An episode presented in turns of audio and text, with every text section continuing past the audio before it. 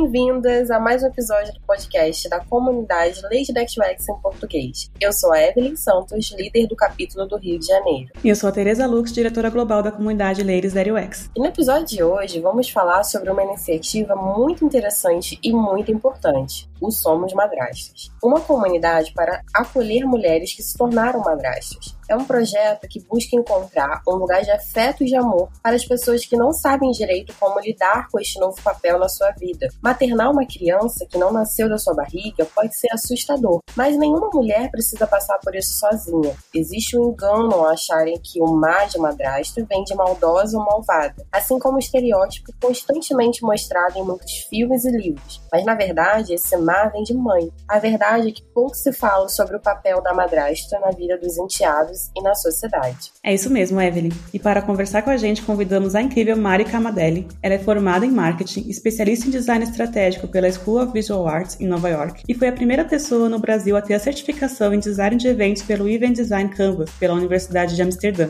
Ela é criadora do projeto Somos Madrastas, onde ajuda especialmente mulheres a lidarem com este papel estigmatizado na sociedade. Ela também é educadora parental pela Positive Discipline Association, especialista em inteligência emocional pela Sociedade Brasileira de Inteligência Emocional e terapeuta AIM. Vamos começar? Este episódio foi patrocinado por Deploy, especialistas em recrutamento de UX e UI designers. MentoryCast, o podcast sobre liderança e autoliderança da comunidade Ladies da UX, uma organização global, informal e amigável que busca mais espaço para o público feminino na área de tecnologia. Oi, Mari, seja muito bem-vinda. Muito obrigada por aceitar o nosso convite. Eu sou também uma madrasta cansada e uma mãe grávida explodindo a barriga. Faltou essa parte, na né, bio. Maravilhosa. E nós estamos muito ansiosos para te conhecer. Você pode falar um pouquinho da sua trajetória profissional pra gente? Bom, por onde eu começo? A parte que eu fiz vestibular para três coisas diferentes, não entrei em nenhuma, acabei indo morar na Itália. A parte que eu voltei e comecei a trabalhar com eventos e nunca mais parei, até que a minha empresa faliu ano passado, 15 anos depois. Eu fundei uma empresa de eventos, né? Que começou como uhum. produtora de eventos e, e aí, num determinado momento, eu conheci o mundo de service design e UX. E eu falei, caraca, preciso fazer isso da vida, assim, né? Eu sempre fiz isso, só que não tinha um nome, assim. E, e aí eu fui fazer uma especialização em design estratégico em Nova York, muito decidida a fechar a minha empresa e trabalhar com design de serviço. Eu fui em 2014 e eu tinha certeza que eu ia fechar a minha empresa, que né, já estava no mercado há um tempo, assim. E aí lá durante o curso, eu tive um momento eureka, assim. E, e, esse momento eureka foi que eventos também são serviços, né? E é um serviço, meu, tenebroso. Porque ele é um serviço uh, que são muitas variáveis que possivelmente podem dar errado para dar merda no mesmo dia, né? Você não tem um tempo assim, ah, eu vou fazer um soft opening, né? Eu vou prototipar um evento, né? Quando a gente começa a falar mais em processo de design, eu, eu sempre dava risada com os meus alunos, assim, de vamos prototipar um evento, né? Vamos fazer tudo para ver se dá certo. A gente consegue prototipar algumas coisas, mas por se tratar de um serviço, ele nunca vai ser exatamente igual. Então, você pode, por exemplo, provar a comida de um evento. Isso, de alguma forma, é um protótipo, né? Mas quem garante que o cozinheiro vai estar de bom humor naquele dia ou que não vai faltar comida? Tem muitas condições, né, para fazer parte do evento. É, é muita possibilidade de dar merda, né? Eu falava assim, Sim. quando eu produzia evento. Eu acordo e me disponho a ver o que, que vai dar de errado. Porque vai dar alguma coisa errada. Exatamente. Não é se vai dar, é tipo, como é que eu vou agir quando der, né? Porque vai dar. Por isso que eu virei budista também, né? Porque se não tem muita paz e compaixão, a pessoa não sobrevive em eventos, né? Exato. E aí, então, eu fiquei nesse lugar, assim, de entender que eventos são serviços, né? E aí eu falei, cara, eu podia criar um uma metodologia para ajudar as pessoas a terem um processo estruturado de design de eventos. E aí, o que a gente faz quando a gente tem uma ideia, né? Primeira coisa que a gente faz, a gente dá um Google para ver se alguém já não fez, né? Exato. E aí eu dei um Google e tem o pessoal do Event Design Collective que já tinha criado um livro, um canvas e uma certificação. E aí eu fui, eles me convidaram para fazer a certificação e eu fui em 2016 e aí em 2018 ou 19, acho que foi 2019, eu fiz o nível 5. Então assim, hoje em dia, depois da pandemia, a produtora fechou mesmo, né? Foi horrível, foi muito deprimente, fali depois de 10 anos por conta de um bicho que eu não consigo nem enxergar, assim. É muito louco. Foi muito difícil. Eu não tinha ideia, assim, eu me via com a minha empresa cheia de rugas e cabelo branco, comemorando, tipo, 40 anos de empresa, sabe? Que foda que ela é. Mas, assim, aproveitando para fazer o jabá já nesse começo, uh, a Autos Eventos fechou, né?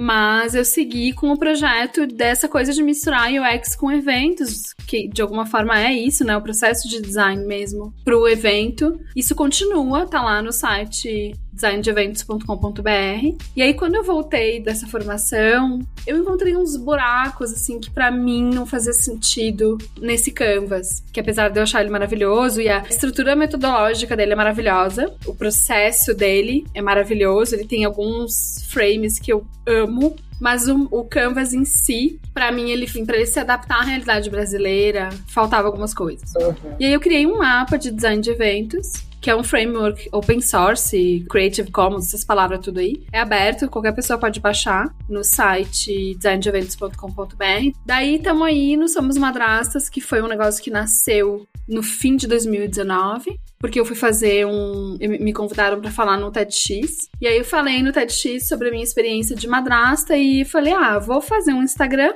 e compartilhar textos e coisas que eu sinto, para ver se mais gente se sente igual.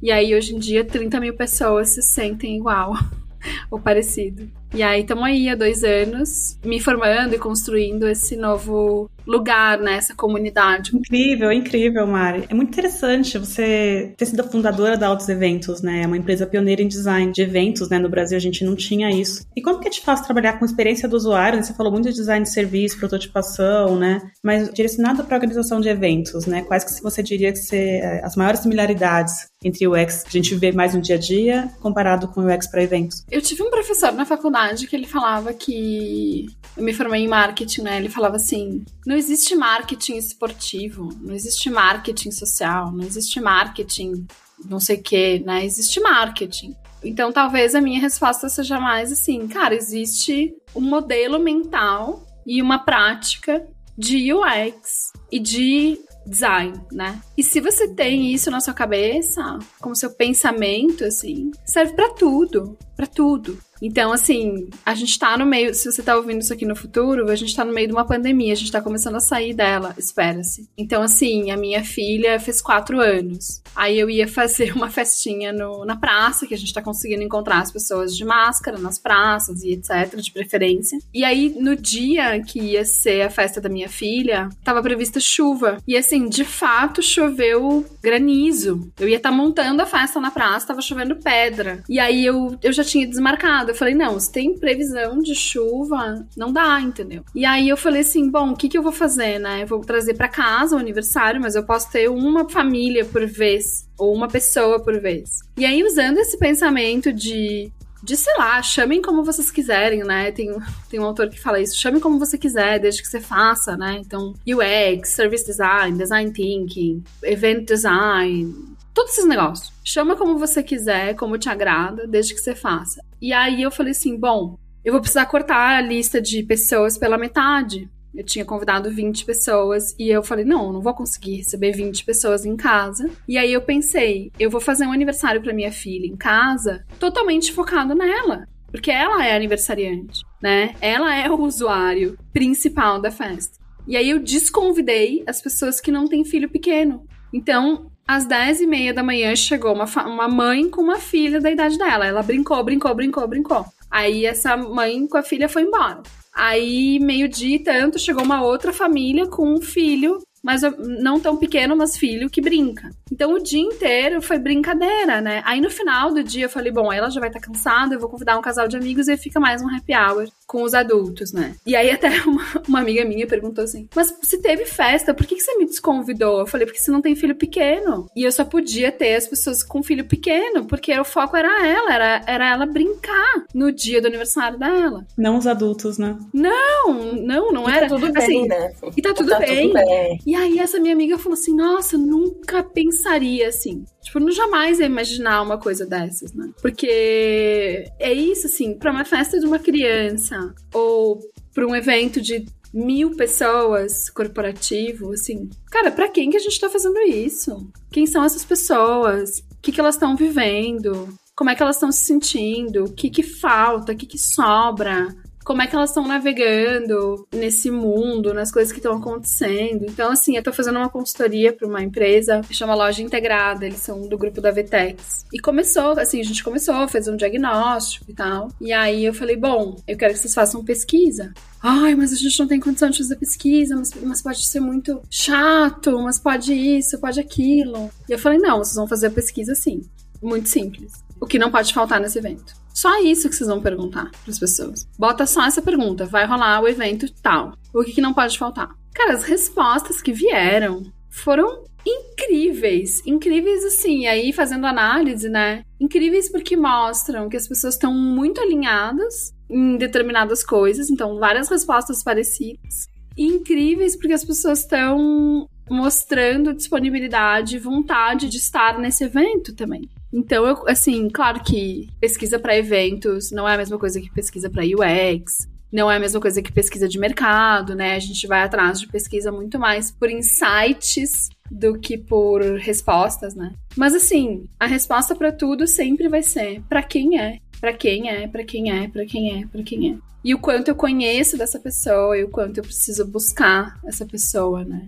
Então, eu respondi a pergunta. Respondeu e eu achei muito incrível porque é, eu casei uns três anos atrás e eu queria muito que meus amigos estivessem na festa e acolher da melhor forma possível, então fiz uma pesquisa para saber hábitos alimentares, tem alguma restrição. Então dei um selinho para as pessoas que, ah, eu sou vegetariano, ah, eu tenho intolerância à lactose. Quem tem criança, quem não tem. Então, assim, qual a faixa etária das crianças? Por favor, levem as crianças, porque muita gente falou assim, ah, eu não vou porque tenho filho. Eu falei, não, gente, eu quero que vocês estejam lá, sabe? Então, uhum. com o objetivo de que as pessoas estejam lá, se sintam acolhidas e bem recebidas. Eu acho que trabalhar com UX para eventos, assim, é um state of mind né? Acho que uma vez que você é designer, você aplica isso para tudo. Exatamente. Pra tudo. Não tem como. Não tem como. Começa a fazer parte do nosso DNA, né? Realmente. E é isso, é sobre isso. Quem estiver ouvindo isso do futuro, estamos há quase dois anos em pandemia, né? E sim, né? Estamos aí esperançosos para que acabe logo. Quais você acha que foram as, as principais transformações na área de produção de eventos, né? Você acredita que algumas vieram para ficar? Que a gente, por exemplo, a gente notou que a maior parte dos eventos que eram presenciais, eles tiveram que sofrer adaptações, né? E com forte mudanças até nos formatos e também tiveram um boom ao mesmo tempo de eventos online. Assim, eu vi um, uma linha do tempo, assim, falando, né? Um frame de tempo, assim. Uhum. Primeiro aconteceu um desespero, tudo tinha que ser online. E aí eu sou fortemente contra adaptações, né? Então imagina assim, você desenha um aplicativo para ser usado por uma pessoa de 20 anos e aí ele tem que ser usado por uma pessoa de 60. Não dá para adaptar só. Né, tem que repensar ele. Exatamente. Posso usar algumas telas, posso usar as cores, posso, mas eu preciso repensar. Ou então eu uso, eu desenho um aplicativo para um celular e aí eu vou passar ele para um totem num restaurante. Vou usar o mesmo. Não adianta, é outro formato, é outra interação, não tem como se adaptar, né? Então, acho que a primeira questão é, assim, teve essa corrida para online, fazer essa adaptação. E aí eu fiquei muito assustada. Eu lembro que até algumas pessoas do mercado me procuraram para me perguntar o que, eu ia dizer sobre os eventos online. Eu falei, não vou dizer nada, não, não sei sobre eles ainda, não, eu tô acompanhando o movimento. Mas me assusta muito a gente achar que a nossa solução tá numa plataforma, né? Porque, de novo, não é sobre formato a plataforma. Então, assim, se eu tô organizando um jantar na minha casa, e a gente tem que mudar e fazer na, na sua casa, Evelyn, é outro jantar. Exatamente. É outro jantar. É outra dinâmica, é outro tudo. Então eu vi esse movimento de correr para online, vi muito esse movimento das plataformas, né? O pessoal fazendo lista, as melhores plataformas para os seus eventos. Eu falava, gente, ninguém vai pensar nas interações, ninguém vai pensar nas pessoas, a gente vai pensar só na plataforma. E depois eu vi um movimento, assim, então, de um entendimento E aí começa esse estudo muito legal que eu acabei fazendo bastante. dei muita aula o ano passado de design de eventos por online, consegui montar um material bem legal. Que foi esse entendimento de que é um redesenho, né? Então, com os parâmetros novos do online, o que, que a gente pode desenhar. E aí começou a surgir coisa bem legal, eu fiz algumas consultorias, participei de projetos bem legais, assim. Então, o que eu vejo também, assim, resumindo, é a gente venceu muito rápido uma curva de aprendizagem do online. Isso é muito bom. Então, por exemplo, tá fazendo um evento, como eu fiz ano passado, para TOTWORKS, que a palestra é gravada e a palestrante está interagindo no bate-papo do YouTube com a galera enquanto a palestra tá rolando. Isso é inédito, isso só online permite, porque numa sala com mil pessoas, se ela tá palestrando no palco, nem eu posso conversar com o colega do lado quanto eu quiser e nem conversar com ela, né? Tipo, se der sorte, ela atende três perguntas, vai. Uhum. E foi muito louco, porque antes da pandemia, no final de 2019, eu fui pro ILA, o Interaction Latin America no, na Colômbia. Então eu fiquei muito com essa sensação, assim, de coisas que o presencial permite e coisas que o presencial não permite, né? Não vai permitir. Então a gente começa a entender, assim, quais são os parâmetros para desenhar um evento na casa da Evelyn, na minha casa, num hotel ou no Zoom. E aí a gente vai criar, né? E me deu uma birra um pouco desse negócio de evento híbrido, porque quando a gente fazia um aplicativo para um evento num hotel, ele não era híbrido, né? Agora ele é híbrido, porque tem umas pessoas lá e umas que estão conectadas, aí é híbrido, ou acontece uma parte dele online, uma parte presencial. Gente, é um evento, né? Sei por que esse negócio de híbrido, mas eu acho que o, o mais importante é o que o online me dá e como eu uso em benefício das pessoas e o que, que o presencial me dá e como que eu uso em benefício das pessoas.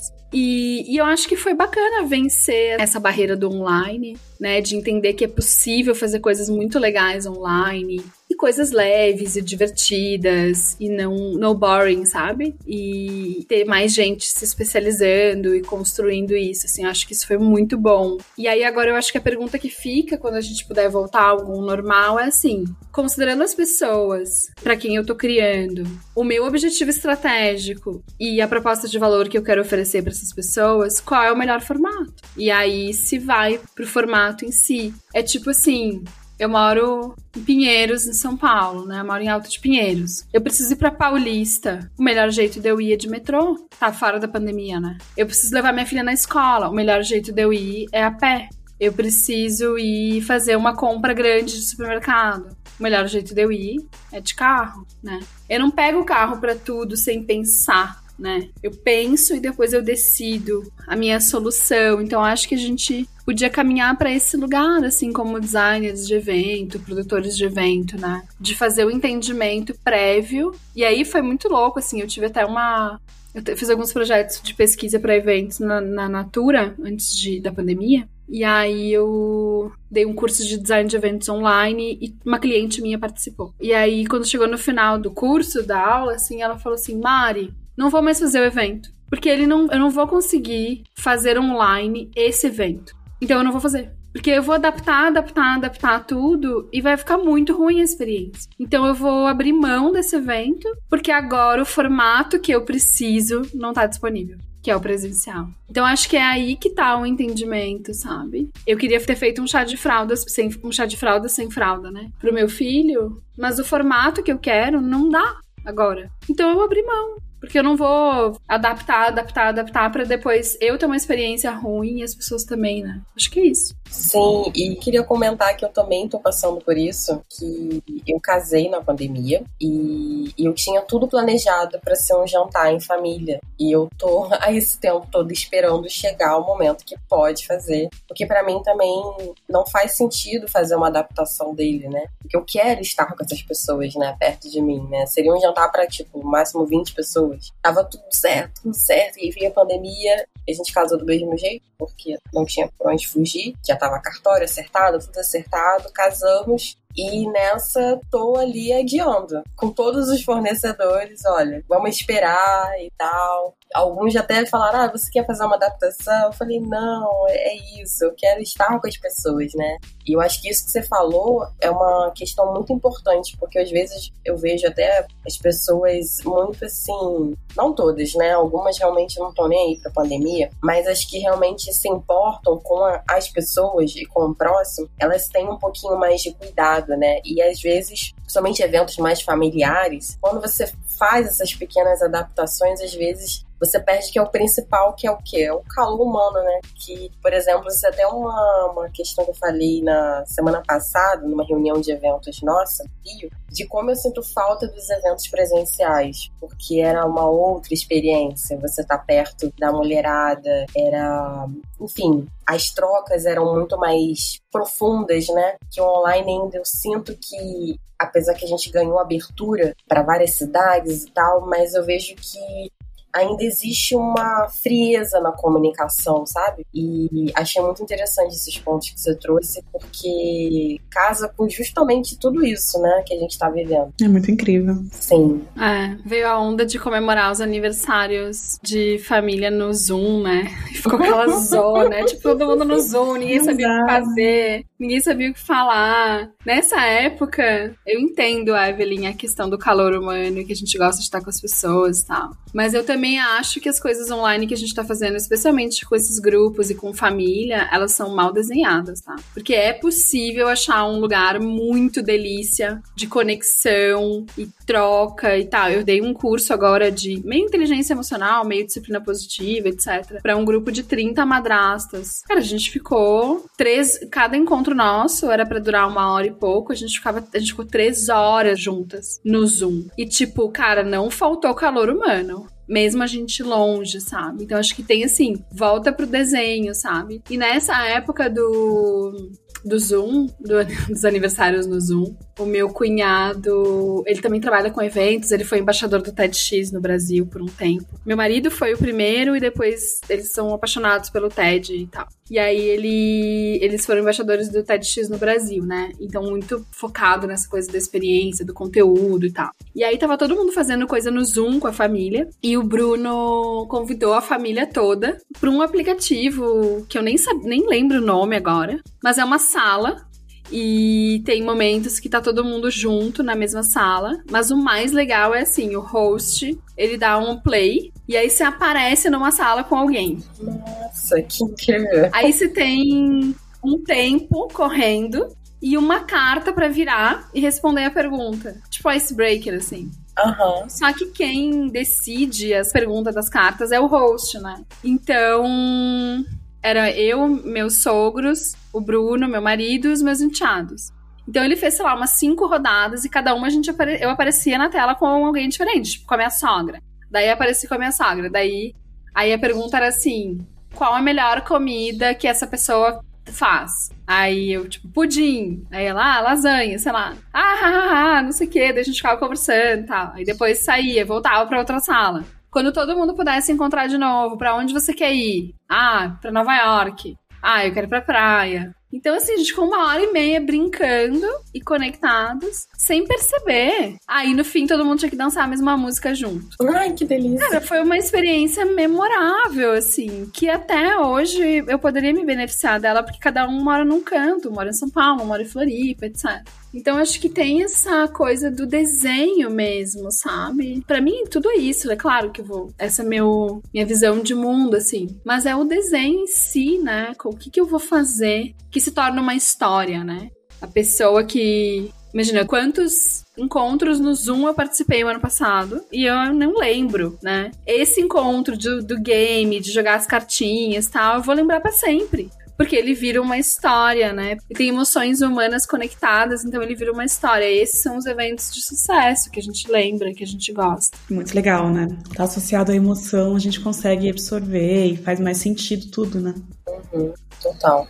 E Mari, como que você percebeu que precisávamos de uma comunidade voltada para acolher mulheres que se tornaram madrastas? Sofrimento próprio, sensação de inadequação, sensação de invisibilidade, não aparecemos nas propagandas, nas novelas, me sentia extremamente sozinha, tinha medo, ainda tenho, imagina, medo de ser rejeitada, medo de, sei lá, de não fazer parte, de não pertencer, de ser vista como a outra, de ser acusada de roubar marido, mesmo tendo roubado, da minha solidão, assim, da minha dor, sabe? E eu não percebi que a gente precisava de uma comunidade. Eu, eu tava buscando, tipo, será que mais alguém se sente assim? Ou eu tô louca? Depois que veio essa coisa de, tipo, e se eu fosse, então, uma liderança pra juntar essas mulheres, sabe? Venho depois. E foi muito orgânico, assim, até porque depois de falir eu não tinha dinheiro pra nada, né? Então, assim, não é que eu olhei pro Somos Madrastas e falei. Ah, que nicho, vou botar um investimento aqui e vou ficar rica. Não, nem botei investimento, nem fiquei rica, mas tem uma comunidade maravilhosa de mulheres e grupos e trocas e jornadas e coisas gratuitas e coisas pagas, porque também virou meu trabalho, né? Eu tô num momento que eu tô revendo várias coisas assim, o que eu vou fazer da minha vida, o que eu quero fazer, porque também vender infoproduto na internet não é meu rolê, né?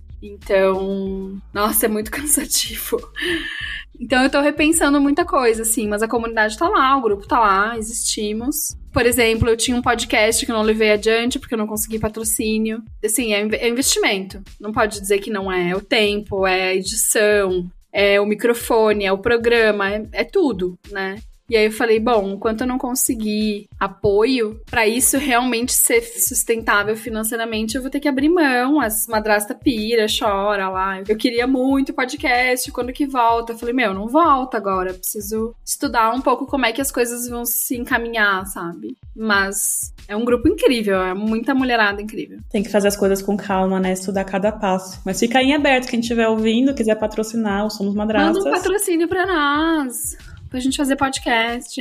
É isso aí. A gente sabe que é um super investimento. E Mari, em uma das suas lives você comentou que em um dia você era uma mulher forte, independente, interessante, curiosa e repleta de talentos, né? Mas em outro você se viu madrasta, com todos os estereótipos negativos que o nome traz. É, virei má. Virou má, infelizmente, apesar de madrasta remeter à mãe, né?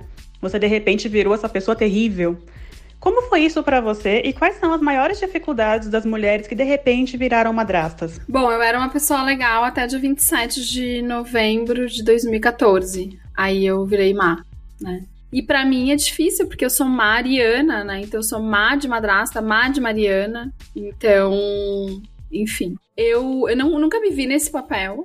Eu não imaginava que isso ia acontecer comigo. Primeiro, porque eu não sabia se eu ia casar. Segundo, porque eu não tinha certeza se eu queria ficar com mulher, se eu queria ficar com homem. Não tinha assim, tipo, ai meu Deus, eu quero casar. Mas eu queria ter uma família, né? Independente disso tudo, de com quem ou como, eu queria uma família. Isso eu sabia. E aí, quando eu conheci meu marido, eu fui. Eu entrei nessa, assim, eu sabia que ele tinha dois filhos, né? Óbvio. E eu entrei nessa muito tipo. Ah, que legal, ele tem filhos, eu adoro criança, vai ser lindo.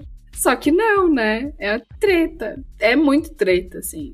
É muito maravilhoso, mas é muito desafiador ao mesmo tempo, como qualquer pessoa que lida com criança, né? E esse lugar, ele é um lugar muito estigmatizado, assim, ele não é um lugar fácil, né? Não é assim um lugar romantizado, aclamado, como por exemplo o lugar da mãe, né? Romantizada demais, inclusive. Eu até esses dias estava falando com uma amiga minha e ela falou: Ah, tem dia que eu não consigo nem fazer cocô, porque a minha filha tá em cima de mim, porque ela entrou no banheiro. Eu falei, gente, eu não vou botar pra frente essa coisa de que mãe nem consegue fazer cocô. Desculpa. Eu não vou ficar postando na internet isso. Cara, a minha filha precisa entender que eu vou fazer cocô. Eu vou fechar a porta e eu vou fazer cocô, entendeu? Talvez ela quebre a porta na primeira vez, ou não. Mas se desde sempre eu ensinar para ela que aqui é o meu espaço, aqui é o meu limite, tem chance dela entender. E tem muita chance. A minha filha, por exemplo, nunca veio pra cima de mim enquanto tava cagando namorando. Ela tem quatro anos. Porque eu nunca deixei. Assim, é o meu momento de intimidade. E agora, com quatro anos, já faz um tempo. Ela vai no banheiro, fecha a porta e fala: quando eu terminar, eu chamo. Então, assim, é uma romantização também da maternidade que é muito prejudicial para as mulheres. E da madrasta é esse lugar, assim, de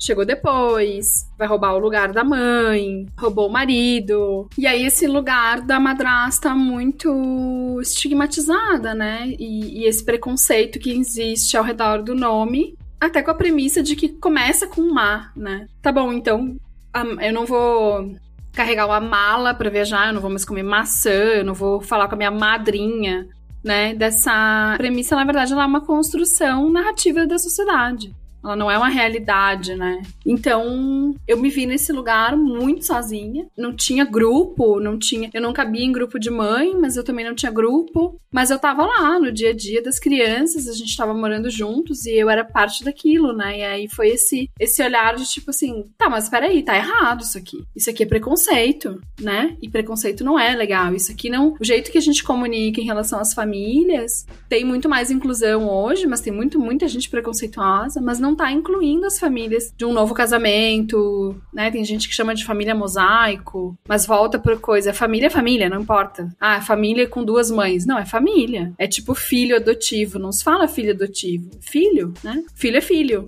É terrível isso com a adoção, né? Esse é adotivo, aquele é biológico. É, eu acho que são é. comparações que nem precisa fazer, né? É isso. É, são definições que não precisa, né? Mas aí foi isso. Aí eu eu entrei de cabeça nisso, comecei a estudar muito, me preparar para também ser amparo para essas mulheres, né? Sim. É, você falou de muitas questões, né, de como a gente é vista, né? E assim, se você pudesse dar uma resumida, né? Como é que você acha que a sociedade enxerga a madrasta de forma geral, né? Desde a família até pessoas que nem têm tanta intimidade. Porque eu mesmo já passei por situações de desconfiança de até de amigos de me perguntarem assim: Mas você gosta mesmo dessas crianças, né? Ou você faz isso para agradar o seu marido? Hoje eu nem fico mais chateada com isso, eu sou muito bem resolvida, mas existe esse ar meio de ela faz isso porque ela gosta ou porque ela quer agradar, sabe? Nossa, total. Acho que tem vários. Eu acho que hoje em dia, infelizmente, tem mais estigma e preconceito do que uma visão positiva, né? Não acho assim que existe que a maior parte das pessoas vê de forma positiva ainda, né? Tem muito preconceito e tem muito esse lugar assim de você chega devendo, né? Você chega tendo que provar que você não vai abandonar na floresta. Você tem que chegar e provar que você não vai fazer a criatura fazer faxina que nem a Cinderela. Você tem que chegar e provar que você enfim, não quer roubar a beleza ou sei lá o que, ou a herança da criança. Então tem esse momento inicial que assim, eu preciso me provar, né? E muita, muitas madraças também acabam escorregando nesse começo porque fazem muito no começo para se provarem, né? Eu acho que a gente precisa lutar muito ainda por mais visibilidade, por mais espaço, né? Espaço nos comerciais, espaço bacana numa novela, né? Filmes, filmes infantis. A gente não tá num lugar confortável. Na minha percepção, resumidamente, a gente não tá. Eu já, já vivi preconceito de pessoas da família, já vivi preconceito em festinha de, de escola. Você chega pra alguém e fala assim: Ah, e aí, seu filho? Não, não, ele é meu enteado. Ah, tipo, cala cara, assim, sabe? De putz, que saco pra você, sabe? Como se não fosse eu que tivesse escolhido essa vida. Ou então, assim, ai, mas. E a mãe deles, né? Ou vai para um lugar, assim, do. Daqueles programas de família que ficam brigando, sabe? Assim, tem que ser. Falou em madraça, tem que achar uma treta. Se você não tem treta nenhuma, você não. Você não é desse planeta, assim. Sim, ou até mesmo já ouvi assim. Ah, até que ela cuida direitinho das crianças para quem é madrasta. Tipo, é. Ah, como assim? Tipo, ela não cozinha as crianças. É, ela não cozinha crianças.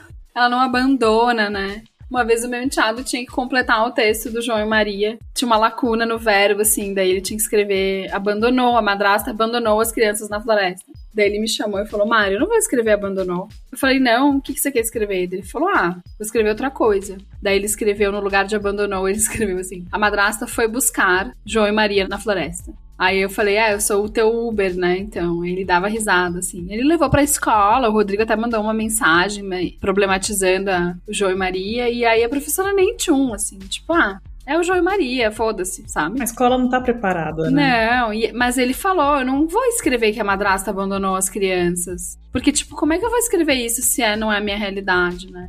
Daí ficou lá a madrasta Uber, foi buscar. Ah, Muito fofo. Sim. Isso só mostra a relação que vocês têm, né? De amor, né? Que pouco se fala disso, né? De fato. E até é o que, que eu ia complementar também, né? Que é muito se fala da relação entre mãe e filhos, mas pouco se fala sobre essa relação entre madrastas e enteados, que muitas vezes nós somos chamadas até de tias, em uma tentativa de aliviar a pressão do cargo. Eu sou madrasta de duas enteadas, que eu amo de paixão, e eu já ouvi conselhos, assim, de amigos, de familiares, para eu não me envolver em certas questões, até para eu não me machucar, e também por eu não, ainda não ser mãe, né? Então eu não teria a voz de fala, né? Além disso, algumas mães também dificultam, né? A gente sabe que existe esse cenário, né? De dificultar uma boa relação com as madrastas, uhum. Tirando o foco do propósito, né? Que eu vejo, né? Tudo que eu faço é sempre pensando no melhor para as crianças, né? E não o que é melhor, enfim, de outras questões, né? Uhum. E às vezes eu me vejo em situações complicadas, né? Eu gostaria de poder estar mais presente, por exemplo, mas eu tenho uma dificuldade na relação, no relacionamento, né? Com a mãe delas. Uhum. E às vezes eu me sinto que eu tenho que ser um pouquinho mais distante, até para não criar um desconforto e um atrito maior, né? Então, assim, fechando, né, assim, qual a dica que você poderia dar para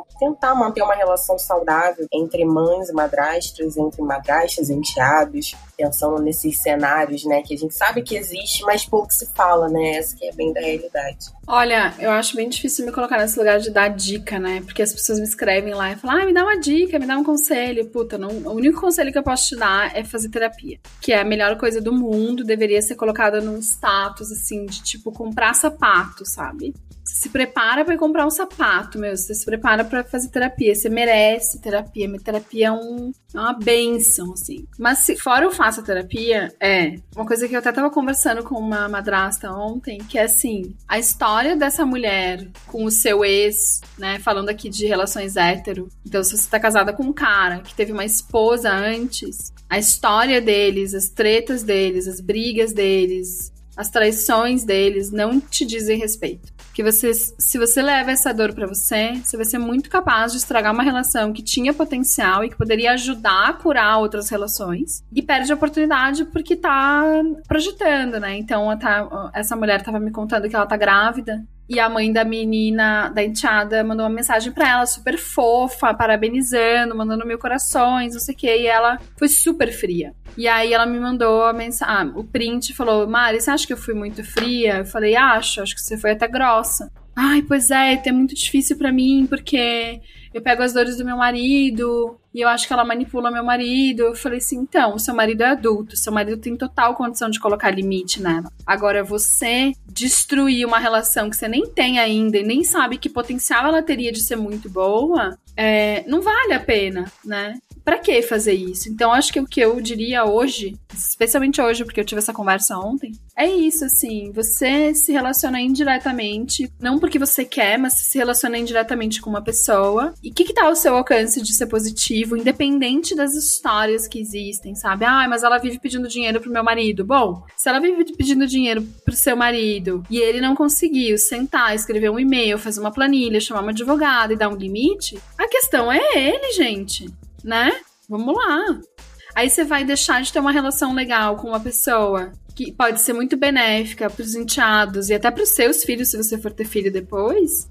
Porque as crianças se gostam, tá? Minha, minha filha é louca pelo meu enteado. Você tá perdendo uma chance. Então acho que é isso, assim. E eu, como madrasta, eu sempre me coloquei nesse lugar de assim, eu tô ali, sabe? Eu existo, eu tô ali, eu falo, eu faço parte.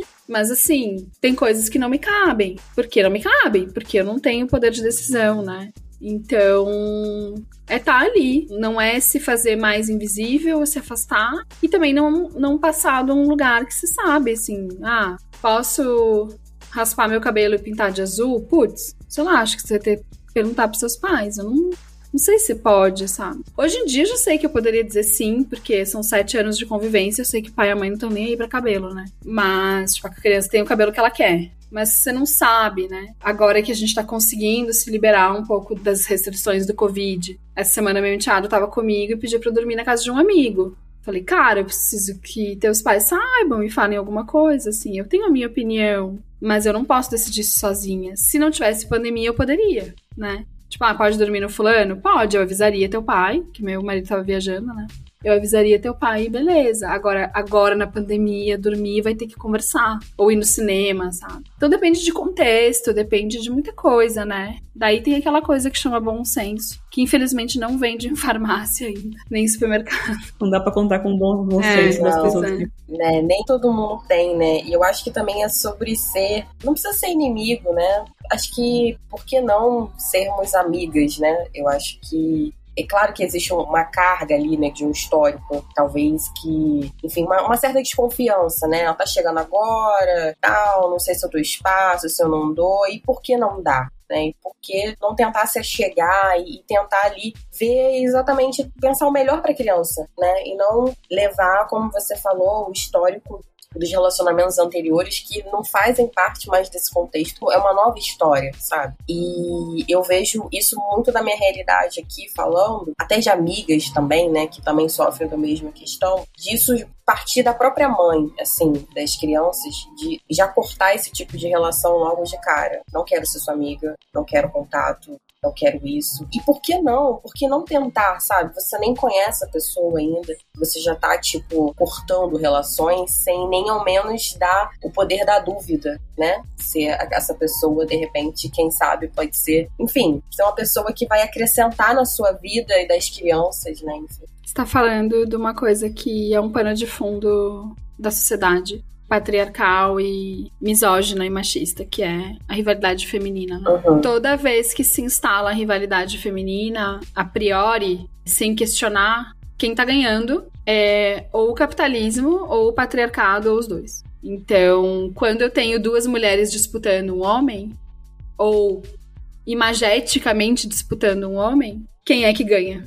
Sim, é. Quem é que tá ganhando? Eu vou talvez eu compre uma coisa que eu não preciso, porque eu preciso competir com aquela mulher, e talvez não seja consciente assim o processo, né? Então eu preciso ser melhor que ela, então eu vou comprar coisas, ou eu vou competir ou me comparar, né? Então, assim, cada vez que uma mulher se coloca nesse sistema, ela precisa lembrar o que ela tá fortalecendo enfraquece ela. Então, né? E isso vem lá de trás, já falei isso em algumas aulas, algumas lives, que é assim, o sonho da mulher é casar com um homem e ter sua família, né? A gente é criada para esse sonho. Então é claro que eu preciso disputar um homem com você, porque a minha maior aspiração é ser mãe e esposa, né? E aí a gente tem que olhar para isso e falar, ah, eu quero mais é que isso tudo se exploda. Eu tenho milhares de sonhos. Hoje, hoje mesmo eu tava falando pra minha filha. Eu não sou sua mãe. Minha filha tem quatro anos, eu tenho essas conversas com ela. Eu não sou só a tua mãe. Eu sou outra. Eu sou uma pessoa. Eu tenho vários desejos, vontades. Eu quero coisas. Eu não sou só a tua mãe. Eu não tô aqui disponível o dia inteiro para te servir. Então agora eu não tô disponível. Porque ela queria fazer não sei o quê. E eu não posso reforçar essa, essa narrativa porque ela me, ela me destrói. Bom, primeiro que eu acho uma loucura alguém se divorciar ou se separar e achar que o outro não vai casar ou não pode casar de novo, né? Eu até falei que os advogados deviam colocar lá nos termos de separação, bem no finzinho, assim. Você está ciente que essa pessoa pode casar de novo e não vai encher o saco dela por isso? Porque parece que é uma novidade. Ela vai seguir em frente. É, parece que é uma novidade, assim. Tipo, separou. Ah, não, agora tá namorando. Ah, agora eu não quero falar com você. Tá, mas você não imaginava que ele ia namorar ele, ou ela ia namorar ia ter alguém. Então acho que a primeira coisa é isso, assim. Gente, normalizem que as pessoas se relacionam depois que se separam. A segunda é essa, tipo, pra que que competir? Por que, que você precisa competir? É a sua insegurança que te faz competir. Quando você vê uma mulher trata bem seu filho e você quer ela longe, é porque você tá insegura. Essa é a pergunta. Sim, total. É, aproveitando o gancho, Mari, você acredita que existe muita diferença quando um homem de repente se vê na posição de padrasto? Sim, também com os seus desafios, tá? Uma vez eu fiz uma conversa rápida, assim, com alguns padrastos. Eles sofrem muito o estigma de que o padrasto é um potencial abusador, e é mesmo, porque todas as pessoas dentro de casa são potenciais abusadores de criança. E as crianças sofrem abuso mais de 80% dos casos por quem tá em casa, né? Então, tem um pouco esse estigma, assim. Tipo, ah, o cara. Será que o cara é uma pessoa confiável, né? Mas na maioria das vezes tem aquela coisa também patriarcal e misógina, que é o paizão, né? Ah, ele nem é pai e cuida, gente. É que a gente tá num déficit tão grande, né? De homens paternos que sejam proativos e inteligentes tanto quanto nós, né? Ontem a gente tava vendo um filme que era Fuga dos Avós. E aí tem uma cena que a mulher chega em casa do trabalho, o cara tá dormindo no sofá, uma criança tá vestida de uma fantasia e a outra tá de pijama, estão jogando videogame, e eles não fizeram a lição e eles não comeram.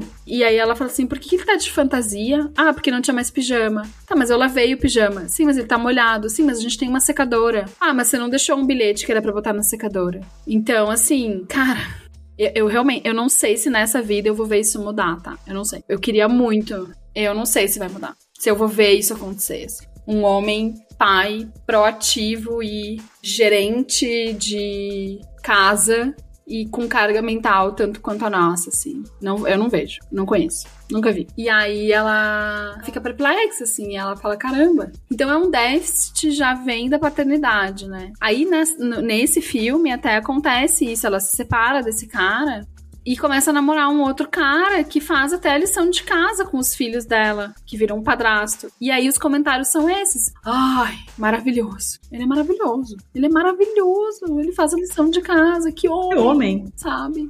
E os filhos nem são dele. E ele faz isso. Então, quando o cara faz ele é herói. Quando a gente faz, a gente tá querendo roubar o lugar da mãe. Porque é o mesmo lugar desse estigma, né? Então, assim, tem essa visão. Tem até aquela frase, né? Pai é quem cria. Aí no dia dos pais, as madrastas começaram assim, cara, imagina se a gente fala isso no dia das mães. Mãe é quem cria. A gente vai tomar uma cancelada na internet bizarra. Bizarra. Mas é isso. Tem o herói, o padrasto herói. Exato. E quais são as principais atividades e objetivos da comunidade Somos Madrastras a médio e longo prazo? Conta pra gente um pouco mais. Ah, não tenho a menor ideia. não tenho a menor ideia. Adorei. Eu paria agora e não sei.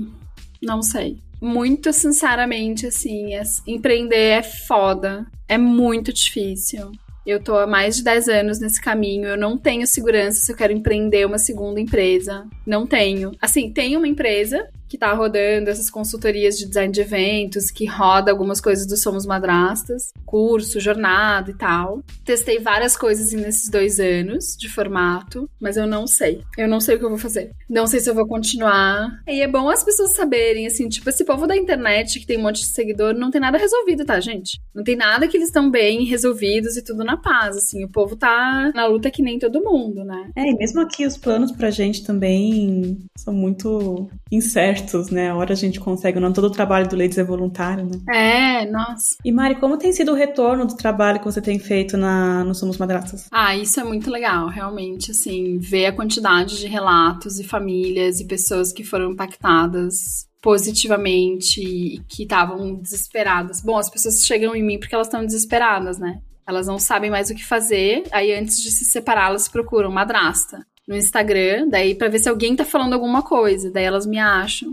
E ah, tem muito relato legal de mudança, de mudança de perspectiva. É realmente assim muito gratificante, apesar de ser às vezes muita coisa para responder e para olhar. É muito legal, assim, elas relatam coisas muito especiais assim de mudanças nas vidas delas, sabe? Legal. E assim, e para para quem quiser participar, né? Como que as pessoas podem participar do Somos Madrastos? É só entrar lá arroba somos.madrastas tem uma temporada de podcast bem legal no Spotify para ouvir. Às vezes eu abro alguns grupos de troca no WhatsApp. Hoje tem mais de 40 grupos, então a gente deu um tempo, porque não é fácil também, né? São grupos gratuitos, então não é fácil a gente ficar lá hum, fazendo manutenção. A gente, porque tem uma menina voluntária que me ajuda. Me ajuda nada, ela faz praticamente tudo sozinha. Mas ela também, eu não quero mais eh, botar ela nisso sem ter uma grana para remunerar. Então, assim, precisa.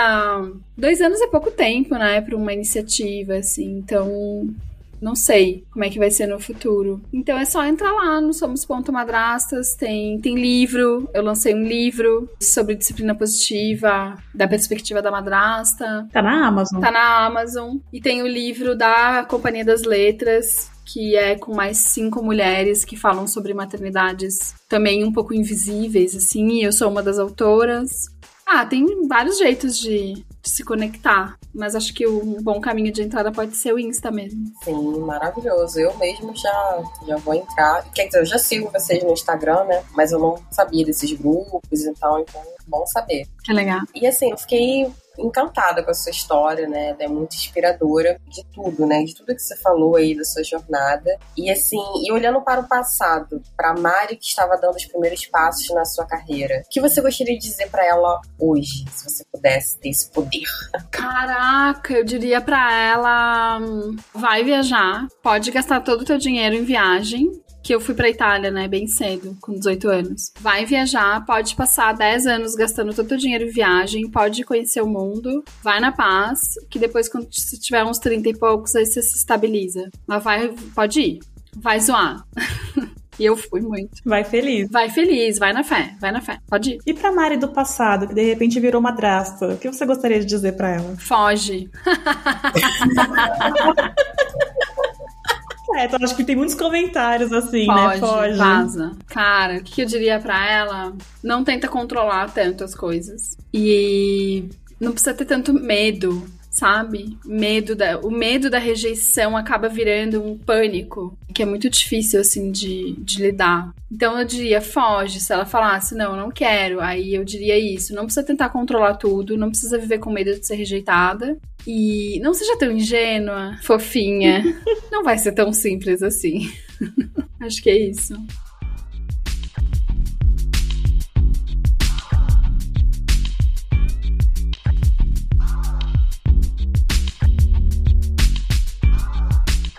Bom, gente, finalizamos aqui o nosso episódio de hoje com a Mari Carmardelli, essa lady maravilhosa. Esperamos que tenham gostado desse episódio incrível. Se você tem algum assunto legal ou quer indicar uma lady especial para trazermos aqui para conversar com a gente, é só acessar podcast.ladesdariox.com.br que você encontra como mandar mensagem para as nossas ladycasters. E acompanhe o capítulo da Lady da UX da sua cidade. Rola muito conteúdo, além de muita troca entre todas as leis. Para saber se existe um capítulo na sua cidade, é só acessar o site ladydexrex.com, que tem a lista completinha por lá. Este episódio foi produzido por Ladies That UX, editado por Domenica Mendes e patrocinado por Deploy, especialistas em recrutamento de UX e UI designers. Tchau, Tchau, Tchau, gente.